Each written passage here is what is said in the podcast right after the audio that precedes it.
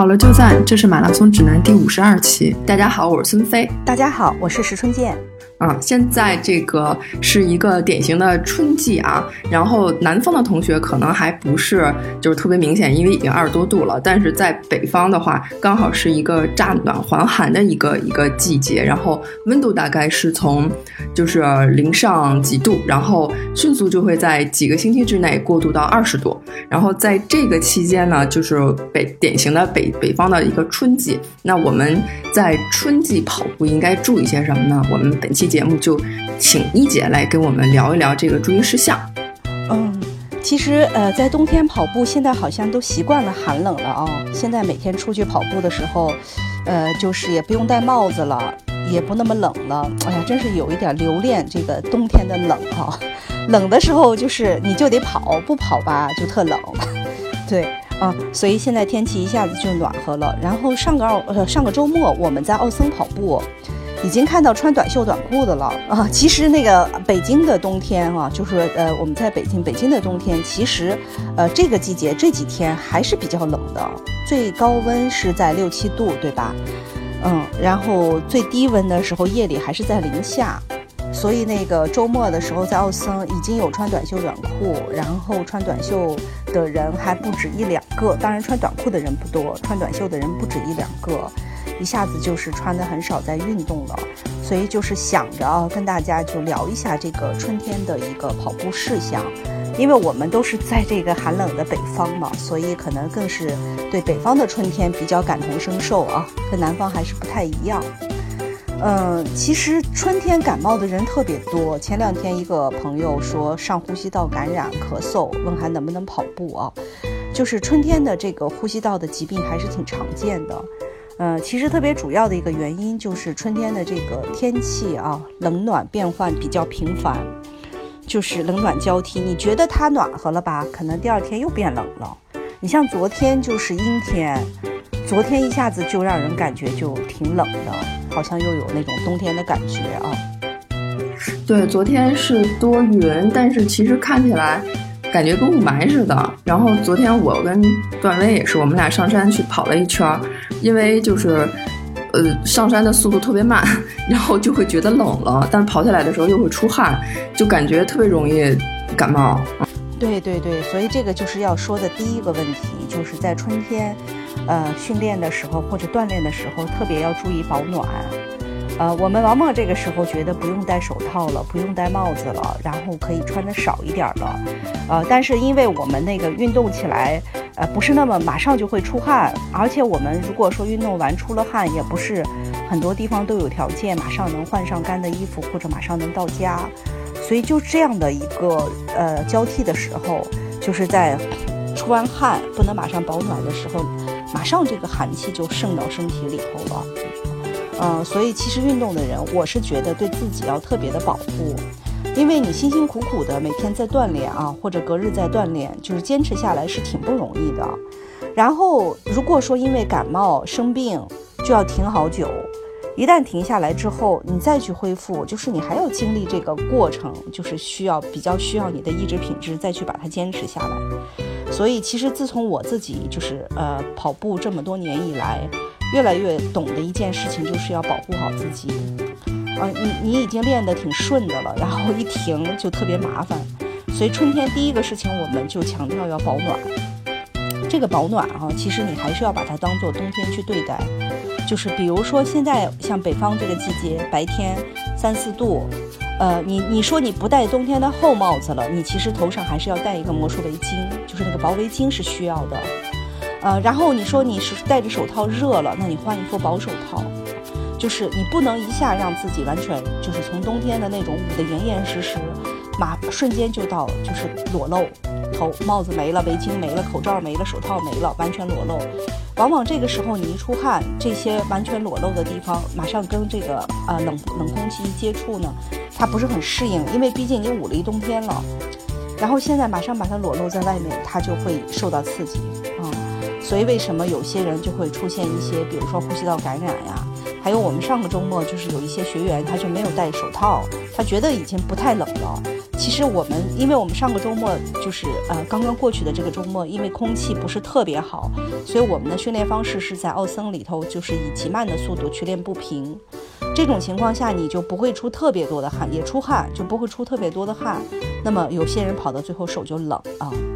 啊，所以这些末端的位置，包括手啊、脚啊、脸呀，末端就是裸露在外面的位置，其实它的毛细血管相对于我们身体里来说不是很丰富啊，我们就需要保暖。你看那个就是上上上个周末的东京马拉松，你可以看到好些选手戴着手套啊，就是他可以穿的背心和短裤跑步，但是他会戴手套。对这个细节我也注意到了，就是在东马，因为东马应该是比赛的时候是几度？大概是五五到七五到七度这个温度，就跟就跟现在的北方是一样的。嗯，然后他们的那个就是特别牛的那些选手在前面就穿裤衩背心儿，但是他们会戴手套，会戴手套啊，就是这种末端循环不好的地方，你把它就是保暖一下，减少它的这个消耗和刺激，这个特别重要啊。同样的道理，我们现在也是五到七度，不能一下子让自己穿得很裸露啊，这种短袖啊、短裤啊还是不行的啊，还是不行。所以不能让自己穿的裸裸露，就是一定要去注意保暖。在穿着方面呢，就是呃，比如说，如果如果说我自己来说，我平时就是在家门口的学校里头去跑步，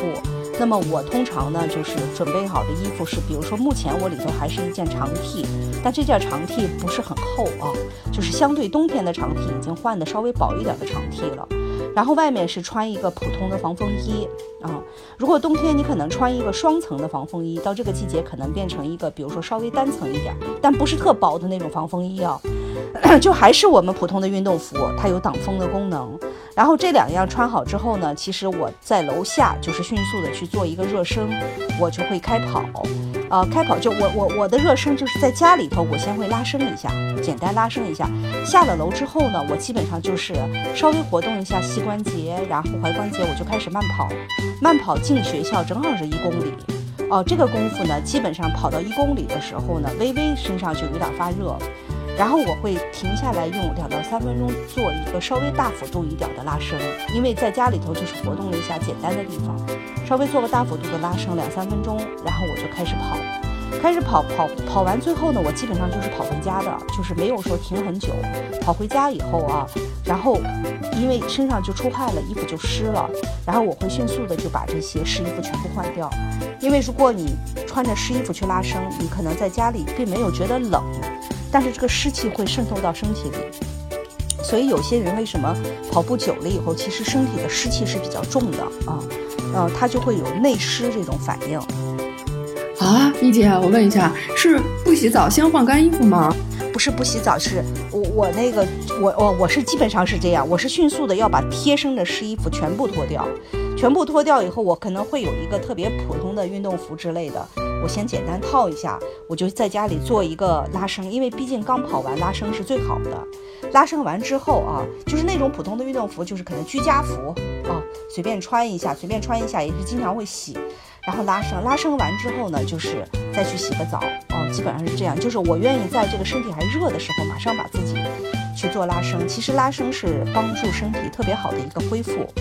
啊。不是那个有一次我看到王乐写了一篇文章呢。他说：“呃，跑步的人不拉伸就没有未来啊。”他说的这个话特别通俗，但是让你看完了能够特别深刻的记住，不拉伸没未来，叫做啊啊，就是没法跑得长久。呃，如果说不能像就是别，但是比如说去奥森训练的话，通常我会穿一个就是棉服，在前面的拉伸阶段全部会穿着棉服。该开跑了，把这个衣服就是放起来啊，即便是现在也是这样，把它放起来。跑完回来之后呢，在奥森马上不是要进行，也要进行一个跑后拉伸。然后呢，我会迅速的先把棉服穿上，把棉服穿上以后，而且我自己会带一点热的姜糖水，马上喝一点水，然后再去做这个跑后的拉伸。啊，然后自从这个奥森有了来跑吧以后呢，我都会在那里把湿衣服换掉，再去开车回家。以前没有来跑吧，就没有地方换衣服嘛。现在有了，就是这种感受，就是让你的身体马上能暖起来，然后防止那些湿气给它浸透进去啊。而且特别想说的是，尤其是女性，女性在跑完步以后，就是你的这个，呃，就是你的这些衣服啊，湿衣服一定要马上换掉。女性比男性更容易受侵啊，所以这个一个就是我们讲的一个保暖的问题，你自己就是一定要照顾好自己，知道什么时候该脱，什么时候该穿，呃，不能马上的就是把自己裸露在外面啊。春天因为它确实是变化无常的，宁可就是把自己裹着好一点儿，也别太裸露。所以春天我们首先。在这个季节啊，在北方的春天，我们强调的是保暖。嗯，另外一个就是在春天这个季节训练呢，从饮食的方面来说，它其实是一个需要滋补的季节。就是就是这种经历了一个寒冬，因为在冬天里的时候，其实我们可能吃到的蔬菜的种类呀，不是那么的丰富啊。然后到了，而且而且天冷嘛，有的时候就是不愿意天天去买菜，比如说。家里头放点大白菜，我们也能够随便就是凑合一下，也有菜吃，就是不是那么的丰富，很容易。但是到了春天呢，蔬菜逐渐多了，我们要开始进行一些就是滋补啊，滋补春天最主要的，比如说呃，也要去补充蛋白质，啊，鱼啊、肉啊这种蛋白质，要去通过蔬菜去补充一些微量元素啊，通过蔬菜多补充一些微量元素。呃，然后特别强调的就是春天要多吃一些这种含有维生素 A 呀、E 呀这种食物。呃，维生素 A，特别是维生素 A，它比较能够保护我们的这种黏膜。维生素 A 对于这种皮肤的表层黏膜有保护作用啊，所以有时候春天，尤其是有一些人容易这个呼吸道感染啊，这种人他要就是加强这个保护啊。呃哦，刚才在穿的方面还忘了，就是有一些人他在这个季节是容易花粉过敏的，啊，或者说，呃，呼吸性的这种过敏啊，甚至有的人皮肤裸露在花粉内都会过敏啊，所以在春天这样的人，特殊的这种易过敏人群，在穿着上也是要去保护好自己，比如说随时备着包里备着一件特别薄的皮肤衣啊，不要让这种皮肤去裸露在外面啊。然后吃的方面就是多加强一些这种维生素的补充，然后蛋白质的补充，甚至说运动量比较大的人，你吃上一些钙镁片这种保健品都没问题。嗯，哎，一姐，我有一个补充，就是刚才那个穿着那块儿，因为就是其他城市我不知道啊，北京应该是呃再过一段时间就开始飞那毛毛了。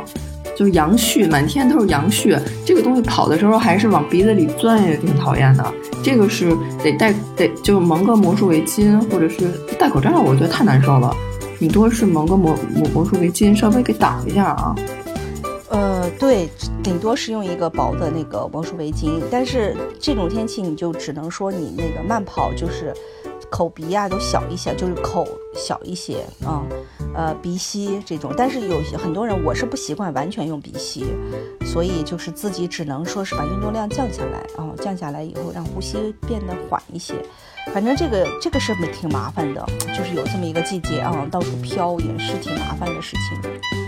嗯嗯，另外一个我觉得就是自己如果规律跑步的人，每天起来刷一下天气预报啊，看一看。天气啊，还有看一看风力啊，因为春天有一个特点，就是特别容易刮风。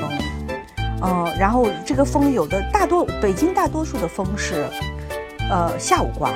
或者傍晚刮，大多数也有的时候是一早刮，就是它一天总有一个起风的时候，也有一个缓的时候。呃，像这种，呃，我觉得观察多观察一下这个大风啊风天，因为在春春天的灰尘比较大嘛。大风一起来，灰尘就比较大。有时候就是看一下这个天气，来安排一下自己的跑步的时间啊。嗯，是这样。另外，在春天里头，正好说到这个跑步时间，其实春天跟冬天一样，就是它，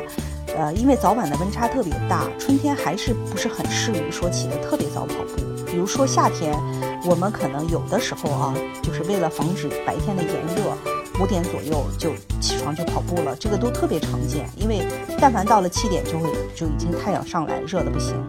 但是冬天和春天不大适于这么早去跑步啊，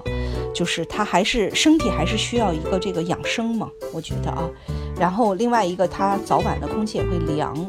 所以其实比较好的还是在白天。稍微有点太阳的时候啊，去去锻炼。如果说上班族呢，其实也可以，有的时候是可以选择，比如说中午去跑步，或者下班的时候刚一下班先去跑个步，就尽量减少说我吃完晚饭天很黑了，大晚上的啊，然后去跑步，因为它毕竟这个温差还是比较大的，所以你忽冷忽热、忽冷忽热的这个感觉，呃，就是还是容易造成这种身体有着凉啊之类的。嗯，那么总之就是，呃，春天它还是需要一个身体需要一个滋补和保养这么一个季节，呃，所以在这个季节里头，对身体要多一些的这个照顾。呃，此外，比如说自己回来，呃，练回来之后，或者是晚上多做一些热水泡脚，因为到夏天你就泡不了了。说实话，夏天不泡都热，泡着就更热了啊。但是热水泡脚对促进血液循环特别好，特别好。尤其是比如说睡眠不太好的人，泡半个小时，你试一试啊！真的，我我自己基本上我只要有时间，我都会坚持。呃，特别明显的就是我这一段要是没泡脚，我可能睡眠就是刚躺下不那么容易入睡。我就是每次泡完脚的这个睡眠啊，基本上我连洗脚水都快懒得倒了，就想就想爬到床上赶紧睡觉。嗯，对，之前您也就是推荐过泡脚的这个方法，尤其是对于跑者来说，就是放松特别好。然后段威就弄了个那个电动那个洗脚盆儿，然后晚上就跟家咕嘟咕嘟咕嘟。啊，我也是用那个，我也是用那个，对，它有保温的作用，能能咕嘟一会儿，这水都不凉。嗯嗯，对，尤其脚踝不太好的人，你就买那个稍微没过脚踝，快到小腿的那种桶桶。哎呀，泡完以后浑身，它这个刺激是浑身的，浑身血液循环啊，也也会对对我们身体也特别好。所以呃，就是这个季节多泡泡热水脚，然后呢，多做一些身体的按摩。哦，这个按摩就是不仅仅说是我们用泡沫轴去滚一下我们运动过的肌肉，呃，其实你睡觉前你做一些自己整个穴位的按摩。你要说我不懂穴位，其实，比如说你自己用你的食指把整个这个头皮呀、脖颈啊、太阳穴呀，甚至下巴呀，然后这种手腕啊、肘腕啊，这种就是手指啊，就是多捏不捏不。就是从这个角度讲，你自己多捏不捏吧，以后多促进它的循环，加强一些这些地方的营养，啊，在这个季节就是这些是要做的，就是要多做一些保养。这个季节是比较适合我们多去做一些保养。呃，然后这个季节的跑步呢，总体上说，因为天气还是就是稍微有点冷，就是这个冷气还是在，所以我们的肌肉通常来说还是比较紧，跟冬天很像。比较紧啊，所以我们在跑前的拉伸、跑后的拉伸要把它做充分了。呃，其实我们往往炎热的夏天是不大愿意做拉伸，有的时候觉得就是爬拔腿就跑，身体本来就暖暖的嘛。但是在这个季节还是要去多做一些拉伸啊，因为这个季节就是春天了，人们就是很容易就是开始跑嗨了，冬天嘛还捂着点儿，对吧？到了春天，稍微穿的少了一点之后，然后跑步的人又多了，氛围就起来了。氛围起来以后呢，大家就容易跑嗨了。但是肌肉韧带因为通常还是比较紧，如果你一高兴，瞬间的一个加速，可能就会受伤。它这个比较紧的情况下就比较脆，就容易受伤。所以我们还是要去多做一些这方面的呃拉伸啊，呃去保护自己。呃，然后这个季节总体上的训练安排。要遵循的原则就是循序渐进啊。比如说，有一些人在冬天里头，他其实一种呃适应性的保护就是不太愿意做很多的运动。春天开始了，我好些朋友在跑朋友圈都开始说，春天开始了，我要开始运动了，我要给自己制定个运动计划了。啊，那在这个季节，切记的就是要循序渐进，逐渐的把身体打开啊，不要一下子去跟朋友约，就一下约一个很长的距离。我们上个周末，上春节刚过完的那个周末，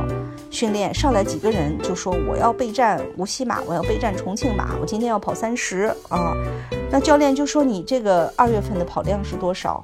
因为啊，就是然后说你你跑了大很多人一报连一百都不到啊，说你这个一百的跑量都不到，你上来就要跑三十，你这个不是就是受伤的风险会很大，这是第一。第二就是说。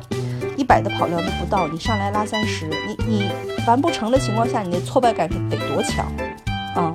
然后呢，就劝，就说春节过后的这个第一个训练日是恢复为主，大家就都在一起，也不要去跑速度，全部恢复为主。然后呢，到了上个周末，就是这些人就他说我必须去跑长距离了，结果真的是就是就是上上个周末想跑被摁住了，上个周末去跑了。去跑的，本来原打算跑三十的人，跑到二十就不行了，就是他没有这个储备。不是你自己觉得你曾经跑过马拉松，你要备战一个比赛了，你今天拉个三十，你就万无一失的可以去参加那个比赛了，不是这样的啊，就是一定是循序渐进的，让身体有一个调整，有一个这个适应的过程。啊，从训训练量上要循序渐进。对，然后因为就是咱们这聊这个春季跑步，它其实就是跟前面的那个春节，它就就连的就特近。然后就是最近一段时间在微博跟咱们打卡的小伙伴也好多，都是一个是说春节把自己吃胖了，还有就是春节期间因为回家或什么，就是打乱了作息，然后跑步训练计划被打乱了。所以就是说，可能到我们这边就是北方的这个春季的这个训练，或者其实南方也是，就是这个春季的训练，还有一个和春节的这个训练衔接的一个问题，就是如何它能够很好的和这个已经被打乱的训练计划，然后能够怎么才能再让他呃走上正轨，慢慢的再开始正规的这样的一个训练。对对，所以呃，他确实需要一个循序渐进的这么一个过程。其实，如果你真正是报名了三月底的这么一个比赛，因为三月底确实有大量的不错的比赛，有一些人冬训之后想去比赛，就是如果你真是报名了这个比赛，说实话，你自己要在春节期间是一个特别好的训练周期啊，因为。因为你不用出差，对吧？然后你的作息是自己比较能够安排的啊，当然要很自律啊。你要说我天天晚上喝大酒，那就没法弄了啊。因为我自己的经历就是，我二零一六年跑东京马拉松的时候是二月底，然后那个周那个春节我哪都没去，我就在北京，因为正好赶上家人也决定不外出，所以我记得特别清楚的是，就是春节的七天假里头，我可能就休了一天，中间休了一天，前面跑了三天，后面跑了三天。哦，然后整个的这个二月份，我训练的是非常的规律，所以二月底的那个呃，就是东京马拉松，我记得那一年二月二十八号，我就跑出了我的个人最好成绩。就是你其实要准备一个比赛，你前面是要有付出的啊，不能说我春节吃了喝了玩了乐了，跑量还几几十公里的情况下，我上来拉个三十，我就可以比赛了，这个这个还就是对比赛是缺乏敬畏的。还是缺乏敬畏。如果你吃了喝了玩了乐了没问题，那你比赛你就玩了乐了就可以了。因为其实如果说参加过几次比赛的人也是知道的，就是六小时的关门时间，如果玩的乐了去跑下来，也不是一个特别困难的事儿啊。就是经常训练的，对经常训练的人，它并不是一个很困难的事情。所以就不要说我还要 PB，我这二月份才几十公里的跑量，我还要去 PB，这个啊，我觉得就是对自己的要有一个正确的评估啊。如果你要 PB，其实你的春节就是至少是跑无休啊，不是说你别的就跑无休啊。所以到了这个这个季节，就是训练量的安排是一个循序渐进的过程在这里。然后在训练上，我们的重点是什么？就是春季，比如说和夏季有什么不一样的地方呢？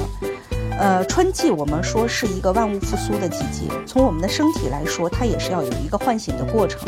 这个唤醒的过程，一个一方面就是运动量是循序渐进的过程啊。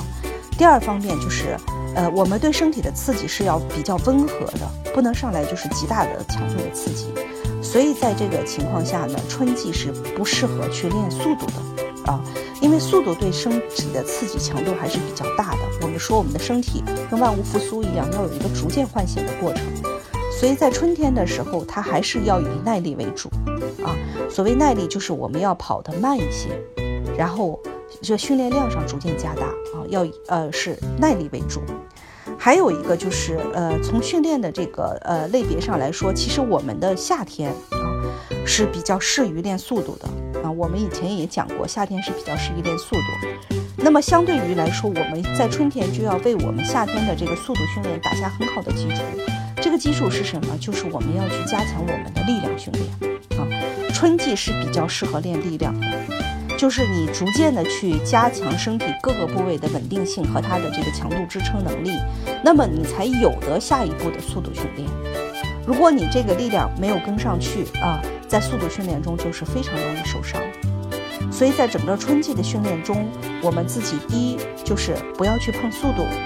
要以耐力为主啊。第二就是我们要有意识的开始做力量训练。我们说的这个力量训练，并不是说要去健身房去推杠铃啊，做这种啊，就是比如说我们以前也说过很多徒手的这种力量训练，比如说呃我们做的这种，就是卷腹啊，它就是一个徒手的平板支撑啊。然后比如说我们的这种弓箭步啊、箭步走啊，比如说我们的蛙跳啊，这些还有波比跳，它其实都是徒手的啊。这些都是比较好的，就是力量训练的方式，甚至是包括我们在田径场去做的这种高抬腿跑啊，呃，就是小步跑，还有我们的扭胯转体，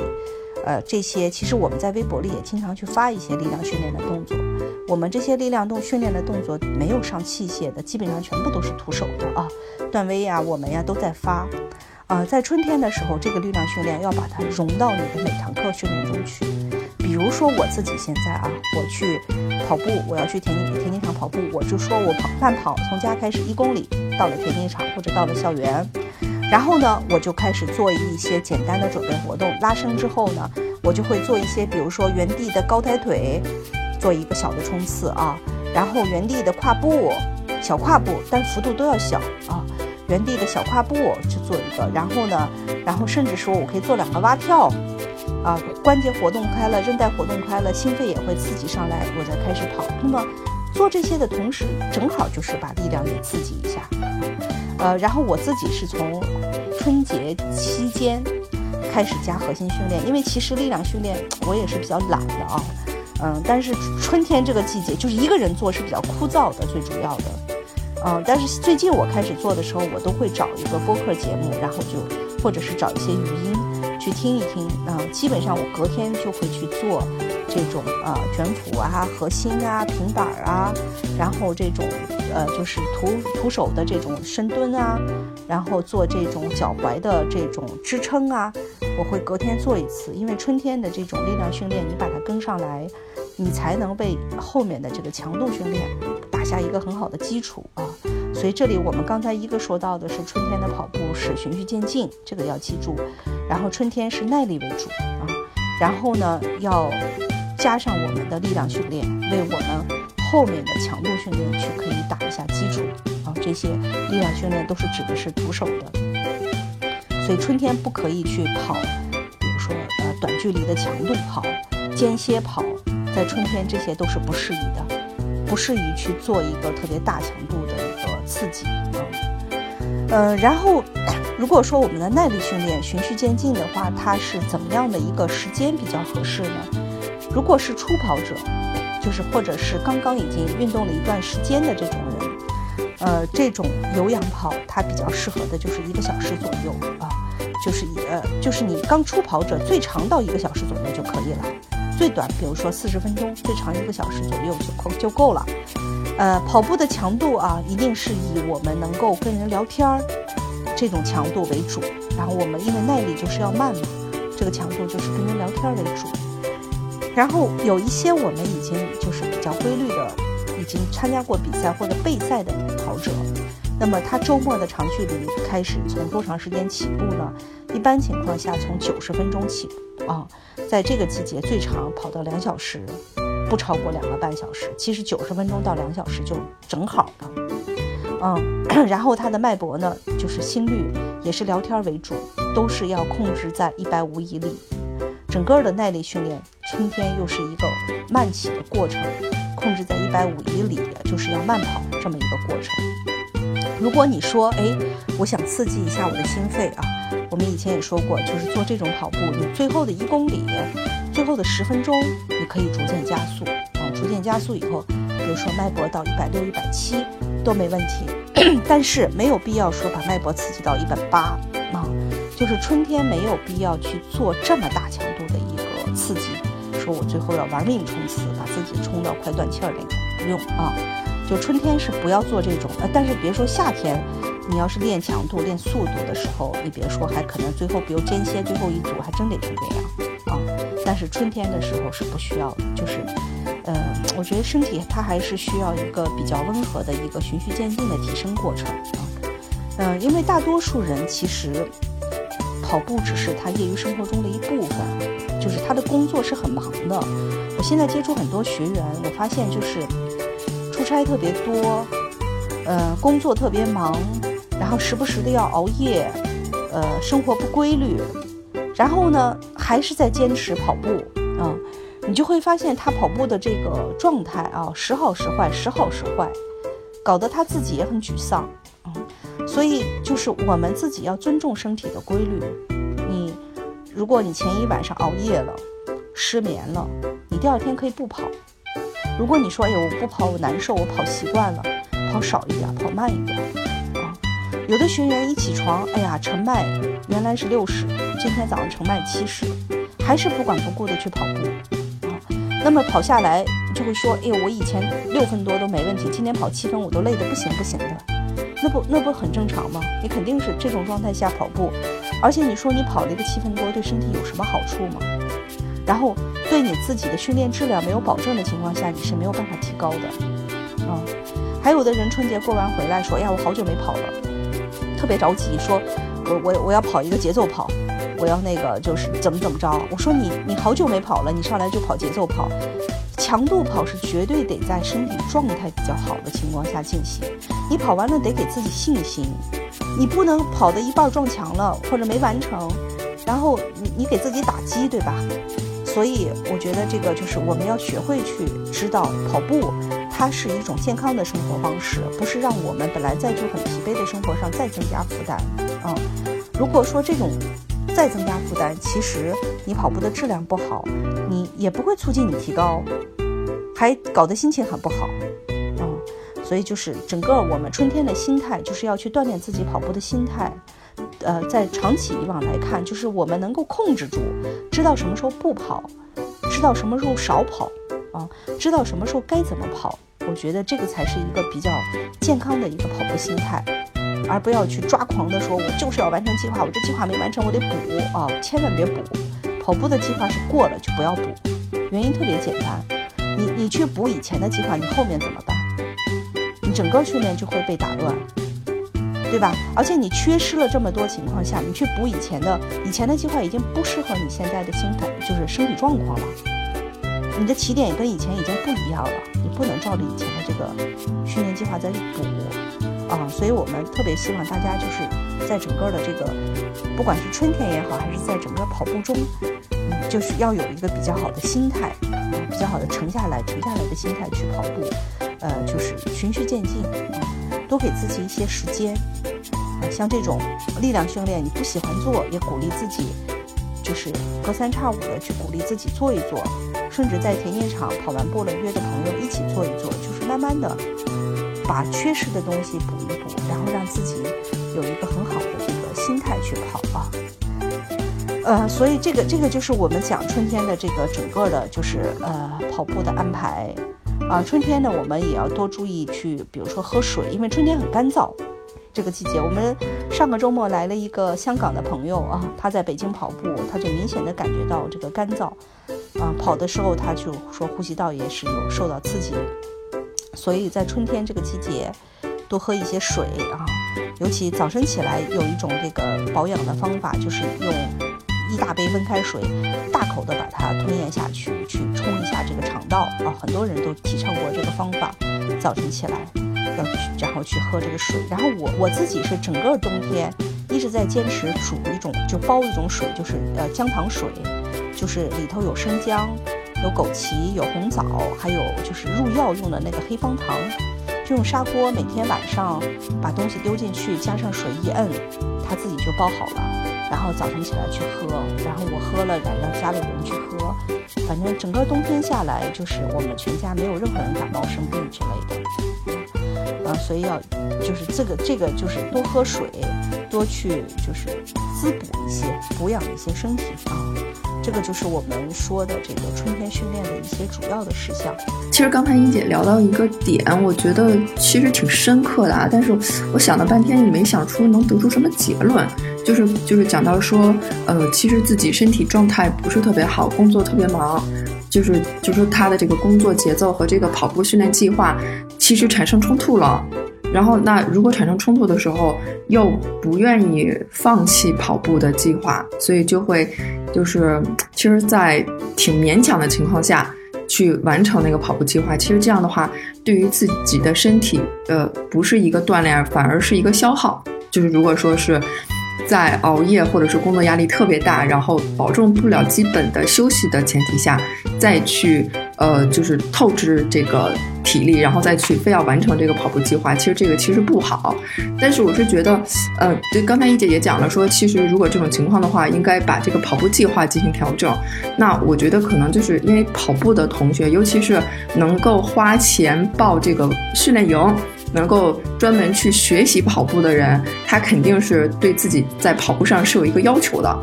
所以就是他肯定，或者是说他在就是年初或者什么时候是许下了一个愿望的，比如说我今年跑步我要达到一个什么目标，那其实他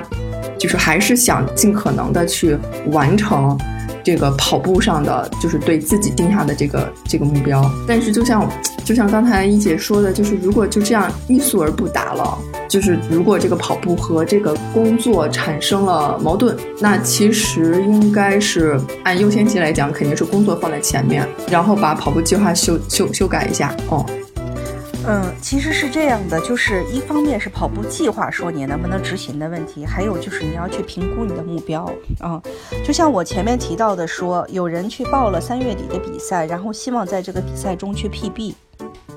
那你如果定下这样的目标，其实整个的二月份对你就是非非常的重要。嗯，那么春节期间的跑步可能就会重于你的应酬，